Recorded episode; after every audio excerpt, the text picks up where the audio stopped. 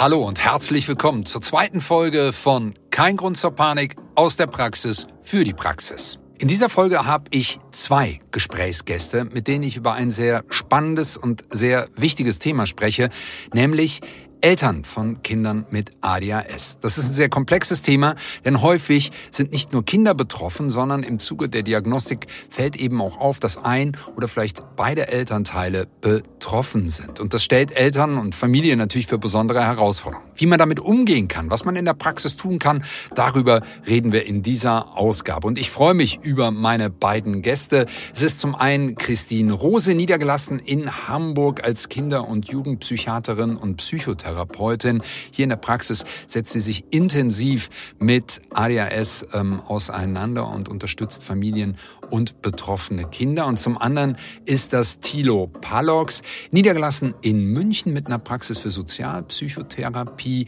Seine Schwerpunkte ähm, sind Autismusdiagnostik sowie Neurofeedback. Hier partizipiert er auch bei Studien. Und damit steigen wir ein in diese neue Ausgabe von Kein Grund zur Panik aus der Praxis für die Praxis.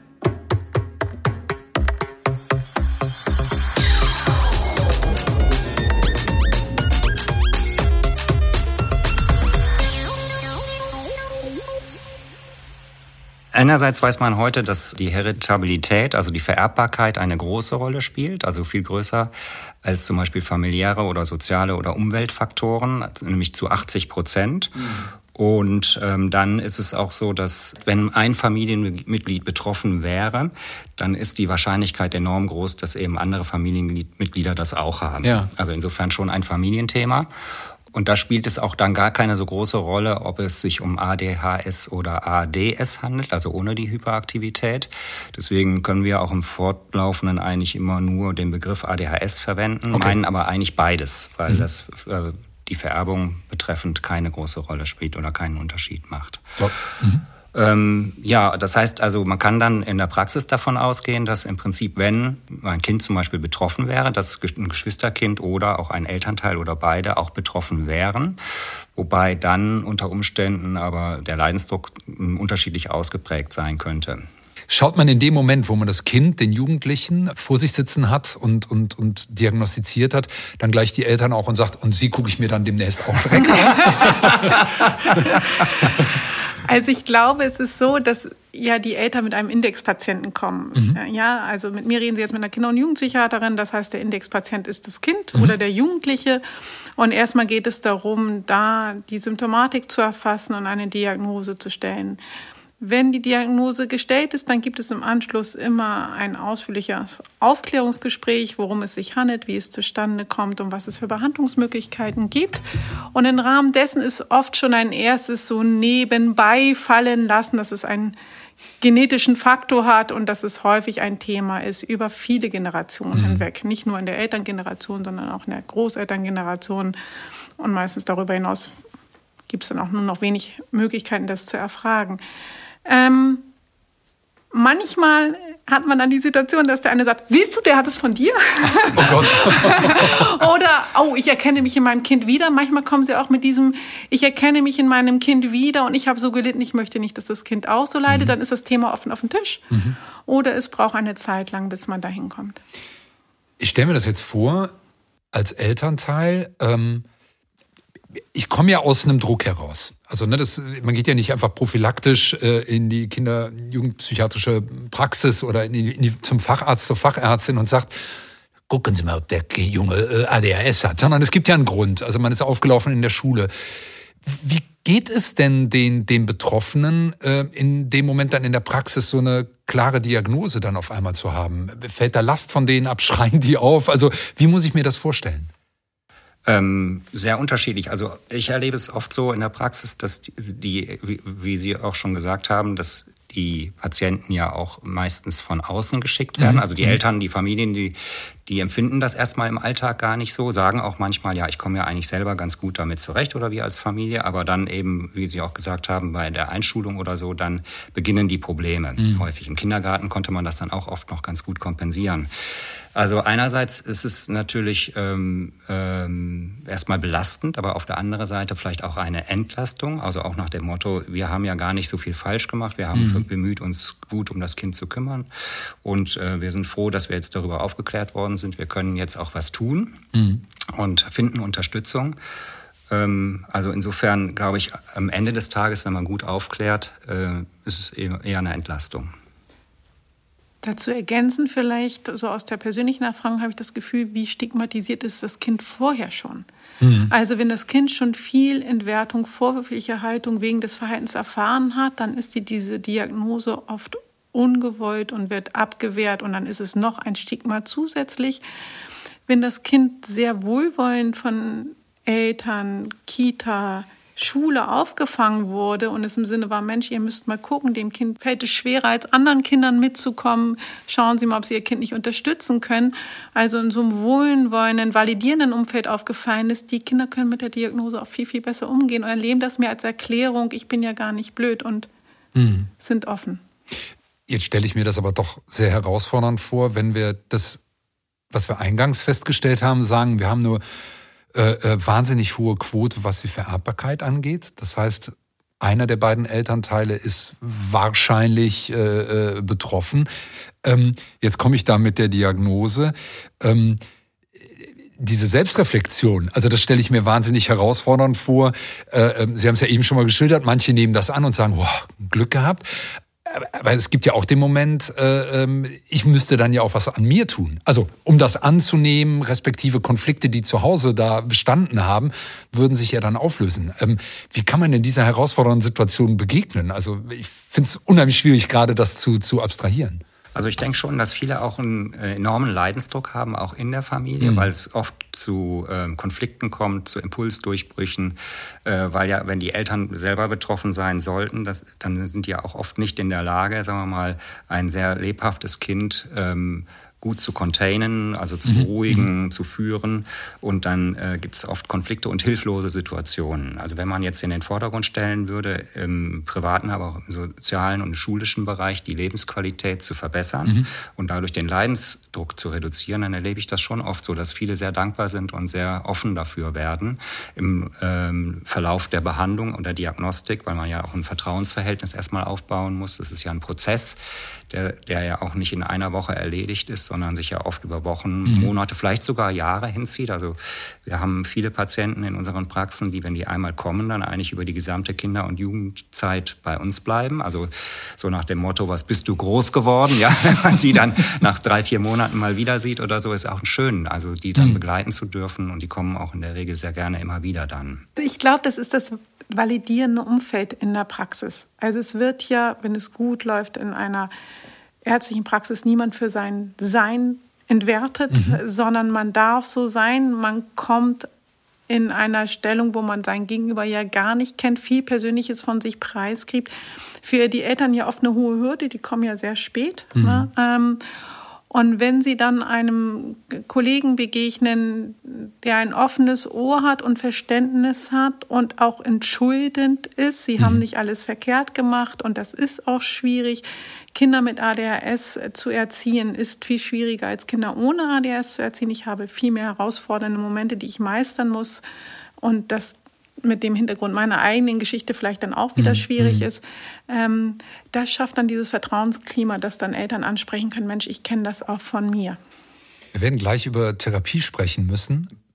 Ein Gedanken noch, weil wir reden ja auch über die Zusammenarbeit äh, hausärztliche Kolleginnen und Kollegen.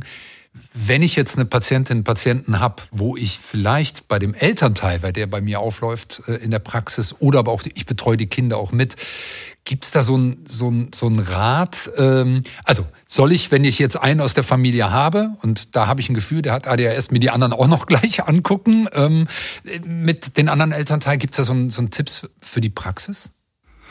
Also ich erlebe es so, dass sich, dass sich das oft von selbst ergibt, weil wir in der mhm. Regel am Anfang der, des Kennenlernprozesses eine ausführliche Anamnese, also eine Krankengeschichte erheben von dem betroffenen mhm. Kind in mhm. dem Fall und dann aber auch die ganzen anderen familiären und sozialen Aspekte mit erfragt werden. Mhm. Und dann kriegt, und es ist eigentlich eine klinische Diagnose, wie man sagt, überwiegend. Also dass, äh, dadurch, dass wir wissen, dass es genetisch ist und was lebenslanges ist, mhm. also wie vorhin erwähnt, von der Wiege bis zur Bahre.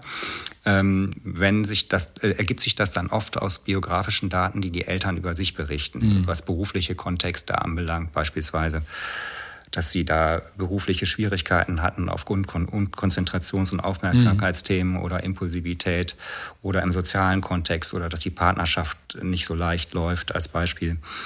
Und ähm, dann kann man schon langsam durch Fragen vielleicht mal in diese Richtung lenken. Und dann ist es auch für das Kind entlastend, weil das Kind dann vielleicht das Gefühl haben könnte, ja, ich stehe nicht so im Fokus, ich bin jetzt nicht schlecht oder ah, ja. der Buhmann, mhm. sondern es ist ein Familienthema. Also alle profitieren davon und oft sind eben Eltern ja auch sehr dankbar, auch vielleicht zu wissen, dass sie da vielleicht auch ein Thema mit haben und dass man sie auch beraten kann in dem Kontext. Also wie, wie sie dann ihr Leben besser strukturieren mhm. könnten im Rahmen von Elterngesprächen oder Familiengesprächen glaube ich, ganz wichtiger Hinweis. Aber darf ich das so platt formulieren? Wenn nicht, dann bitte widersprechen, dass man hier auch die niedergelassenen Kolleginnen und Kollegen in der allgemeinmedizinischen Praxis ruhig auch ermutigen darf, wenn die wissen, da habe ich jetzt einen Elternteil, ich habe den Verdacht, auch mal einen Blick auf das Kind zu werfen oder die, die Eltern auch zu ermutigen, die ganze Familie anzuschauen. Unbedingt und nicht nur die hausärztlichen Kollegen, sondern bitte auch die psychiatrischen Kollegen.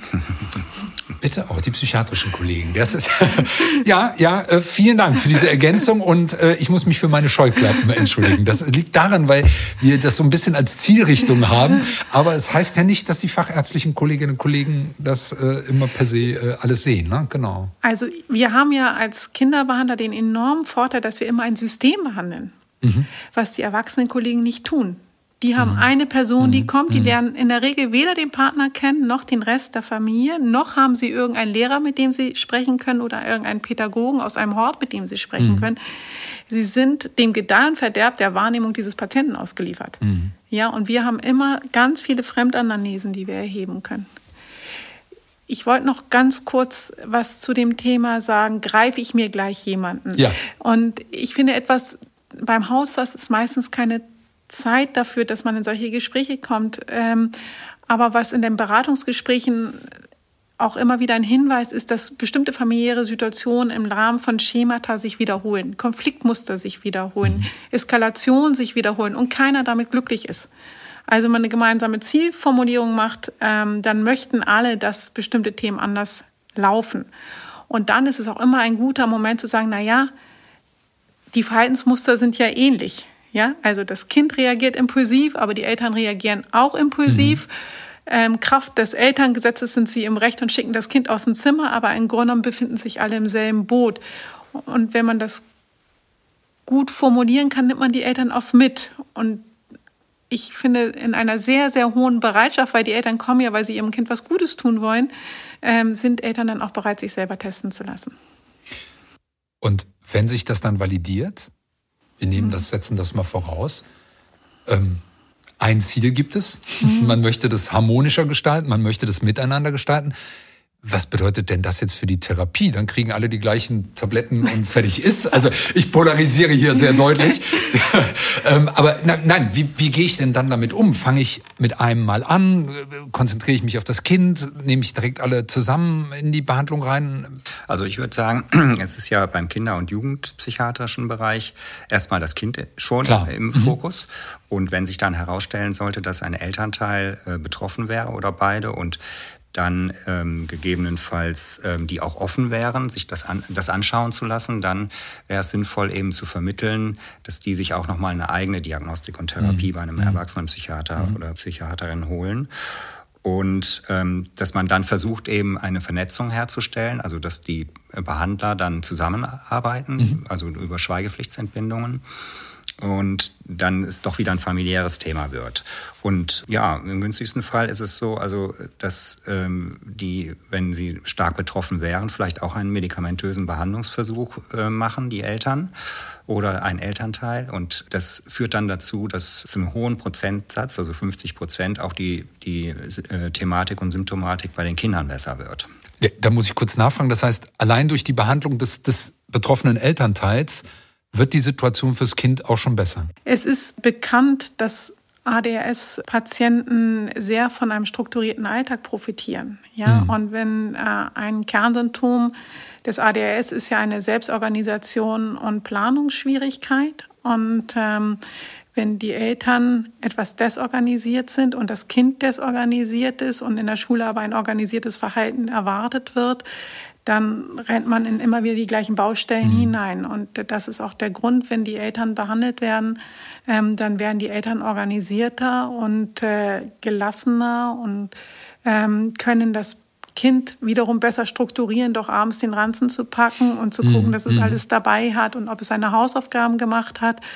Ähm, und das wiederum gibt dem Kind eine Struktur, was an sich schon die ADHS-Symptomatik gut verbessern kann, wenn das ADHS nicht zu doll ausgeprägt ist. Wow, ich habe mir das gerade praktisch vorgestellt im gelebten Alltag dann, ähm, was das natürlich bedeutet. Das hat dann ja auch so eine fast eine Selbstverstärkung. Ne? Wenn mhm. ich dann einen erfolgreich behandelt habe, der hat ja auch eine ganz andere Ruhe, eine andere Möglichkeit auf den anderen, also das Kind äh, ähm, in dieser Beziehung auch reagieren zu können. Also da werden auch neue Potenziale freigesetzt dann. Ne? Absolut. Also es ist ja auch so, wir haben jetzt auch immer äh, so die ideale Familie jetzt ein bisschen in den Vordergrund gestellt. ja, ich ich ja. erlebe es schon auch so, dass also viele Familien kommen aufgrund eventuell einer ADHS-Thematik bei den mhm. Die dann berufliche Schwierigkeiten haben, vielleicht finanzielle Schwierigkeiten, sehr viele Alleinerziehende, auch gerade im städtischen Bereich, äh, die dann auch an sich schon mhm. überfordert sind. Und wenn dann sozusagen durch eine gute Begleitung und Behandlung der, ähm, der Eltern, dieser Elternteile ähm, es denen besser geht, also auch schon tagsüber beispielsweise, weil die vielleicht auch im beruflichen Umfeld mhm. entspannter sind, äh, ähm, sich besser organisieren können, äh, dann bessere Kontakte mit ihren Kollegen haben, dann kommen die ja auch gestärkter zurück von der Arbeit, was für die auch oft eine ganz große Umstellung darstellt, von dem einen Setting in das andere mhm. mit, äh, mit äh, richtigen Herausforderungen. Dann müssen dann oft noch Hausaufgaben erledigt werden, die im Hort nicht erledigt werden konnten oder so. Und wenn sie dann mehr Kräfte und Ressourcen haben, dann, äh, dann ist das für die gesamte Beziehung und familiäre, das familiäre Klima natürlich bedeutend besser. Mhm. Mhm. Ja, es klingt eigentlich so banal, äh, ähm, ne, fast naiv, finde ich, äh, weil, weil es so klar ist. Aber es ist natürlich, und das ist, glaube ich, ein ganz wichtiger Hinweis, ähm, die familiären Situationen, wenn wir da gestresste, in Anführungsstrichen gestresste Eltern haben, weil sie selbst betroffen sind, ist das ja nicht alles so ideal und die sind so, sich so sehr bewusst, sondern ähm, auch die arbeiten ja unter Druck und, und müssen sich da auseinandersetzen. Ja. Ich finde, da sprechen Sie einen ganz wichtigen Punkt an. Ja, dieses Bewusstsein, äh, die Awareness. Wenn ich mir bewusst bin, dass ich irgendwo ein Thema habe, dann renne ich vielleicht auch nicht immer gleich blind in dieselbe Falle mhm. rein. Mhm. Ja, und auf die Frage von vorhin, müssen denn dann alle medikamentös mhm. behandelt werden? Nein, bei weitem nicht alle ADHS-Patienten müssen medikamentös behandelt werden. Alleine das Bewusstsein für eine Erkrankung zu wissen, ich neige dazu, wenn ich zwei Taschen mitnehmen muss, dass ich eine liegen lasse. Und ich sollte doch lieber noch mal einmal mich umdrehen, ob ich mhm. wirklich alles dabei habe. Ja, das schaffe ich ja nur. Diese Strategie eigne ich mir ja nur aus dem Bewusstsein heraus an. Ähm, hilft enorm wenn ich mir das jetzt mal in meine Subjektive hole, ich bin selber dreifacher Vater, äh, nebenbei bemerkt, finde das schon anstrengend genug, aber das ist alles super. Aber wenn ich jetzt betroffen wäre, ich hätte ein Kind, was, was ADHS hat und, und ich selber habe das auch, weiß es aber nicht und habe mir so Systeme zurechtgebaut, mit denen ich eigentlich bisher ganz gut durchs Leben gekommen bin. Und also ich stelle mir das theoretisch schon wahnsinnig komplex vor. Ich, genau, mir ist das, ich kann es gar nicht in Worte fassen. Was, wie ist denn da Ihre Erfahrung? Ja, ich würde mal ein bisschen ausführlicher darauf antworten. In der Wissenschaft ist ich, vor fünf Jahren ungefähr mhm. groß die Frage aufgetreten, gibt es ein adultes ADHS? Also ein ADHS, was in der Kindheit nicht nicht vorhanden war mhm. und erst im Erwachsenenalter aufgetaucht ist. Ähm, diese Frage wurde sehr kontrovers diskutiert. Ähm, Ich glaube nicht und ich glaube, dass das da nicht, dass man sich eben Strategien aufgebaut hat, Strategien, Kontrollstrategien, mhm. Organisationsstrategien, Fremdorganisationen, alles aufgeschrieben hat und sich selber damit ganz gut organisieren mhm. kann. Und dann ist man irgendwann an der Strategiegrenze. Und in dem Moment, wo man Kinder bekommt, organisiert man ja nicht mehr nur sein eigenes Leben, sondern man organisiert zusätzlich ein Familienleben und dann auch noch die Kinder. Und dann ist man über seine Strategiekompensationsgrenze hinaus. Und das ist dann vielleicht der Punkt, wo ein bisher blandes ADHS, vielleicht auch gar nicht behandlungsbedürftiges ADHS, wo der Mensch in eine Überforderungssituation kommt und dann Symptome, die man bis jetzt ganz gut decken konnte, Impulsivität, ähm, sich nicht organisieren können oder beziehungsweise andere Termine anfangen zu vergessen, ähm, dass die plötzlich augenscheinlich werden und zu Frust führen oder dass man einfach sehr erschöpft ist oder in eine Depression rutscht, Ängste entwickelt.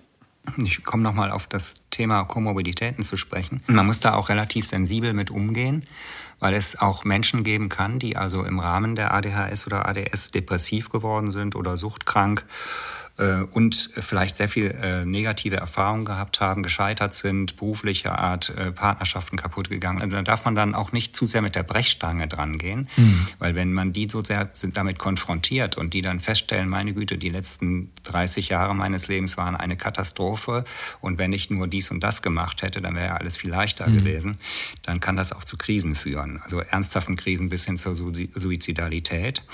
Und ähm, deswegen muss man erstmal so ein Gespür entwickeln, was ist das für ein Mensch, wie sensibel ist der, wie introspektionsfähig ist der, was, was hält er, wie sind seine persönlichen Grenzen, was hält er aus oder sie aus oder nicht. Äh, auch wegen der Kinder ja, mhm. die müssen ja auch die Kinder weiter versorgen, ihren beruflichen m, Aufgaben weiter nachgehen. Also da muss man so ein Gespür entwickeln können. Mhm. Zum Schluss unseres Podcasts möchte ich aber noch mal weil ich möchte meine Scheuklappen jetzt nicht wieder in eine Fragestellung mhm. einfließen lassen. Aber vielleicht mal die, die Chance, weil ich fand jetzt ganz viele Aspekte unheimlich spannend.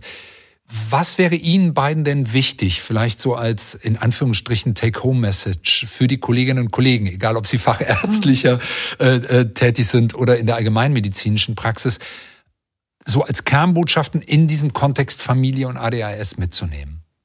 Mir wäre, glaube ich, ganz wichtig, dass die Fachgruppen die damit äh, mit, mit Familien zu tun haben, auch im psychosozialen Sektor, beispielsweise Kinderärzte, ähm, Hausärzte, äh, hausärztlich mhm. tätige mhm. Internisten, ähm, aber auch Erwachsenenpsychiater, äh, mehr einen Blick dafür entwickeln, dass mhm. auch hinter, äh, dass das auch immer eine Rolle spielen könnte.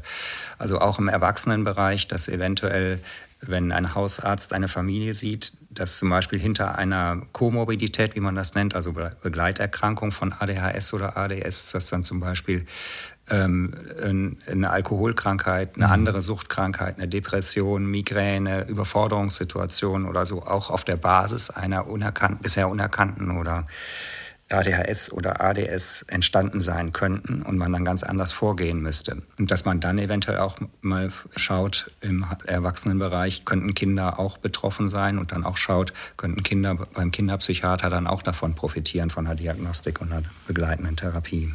Ein ganz wichtiger Hinweis, glaube ich, die Komorbiditäten im Auge zu haben und vielleicht sind die gar nicht der Ursprung, sondern rühren ganz woanders her. Noch Ergänzung? Ausnahmsweise nicht.